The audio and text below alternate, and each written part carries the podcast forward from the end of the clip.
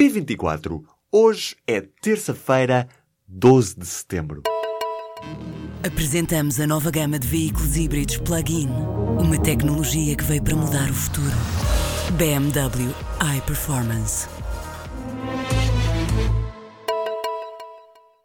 A chamada Lei da Retura da Catalunha, que prevê a realização de um referendo sobre a independência daquela região, foi suspensa de forma cautelar pelo Tribunal Constitucional Espanhol.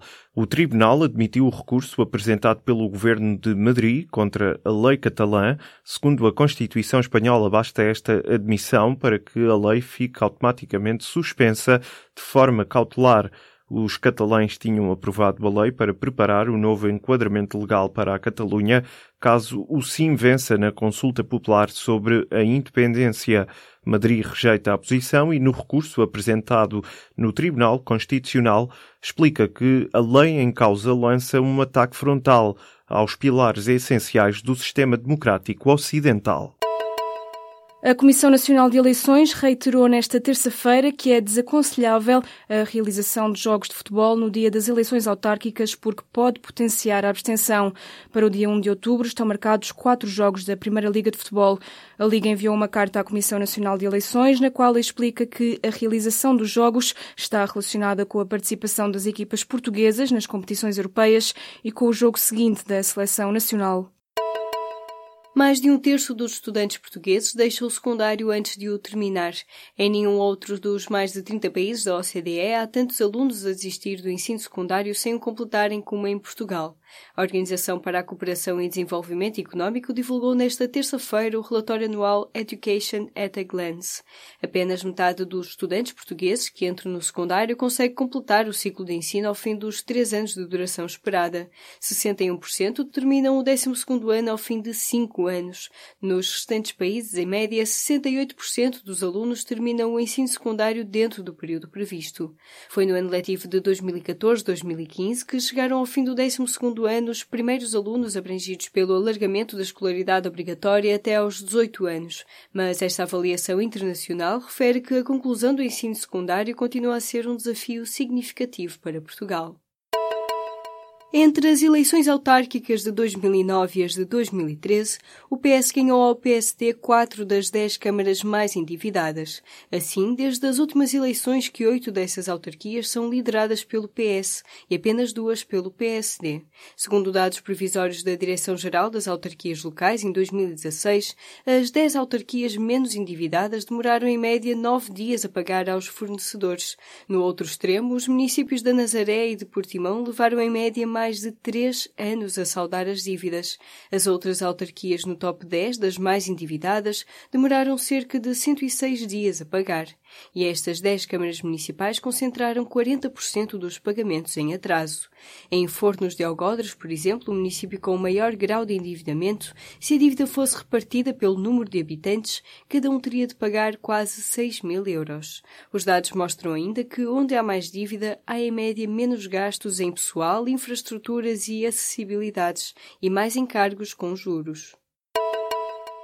Um projeto para estudar o discurso dos políticos durante a crise venceu nesta terça-feira o Prémio de Investigação Colaborativa Santander Tota Nova de Lisboa, no valor de 25 mil euros. O projeto é liderado por Catherine Morri, Dima Mohamed e João Leite.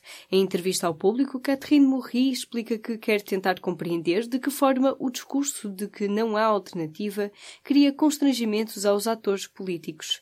A investigadora belga, atualmente na Universidade Nova de Lisboa, já tinha participado numa investigação sobre os anos da Troika em Portugal.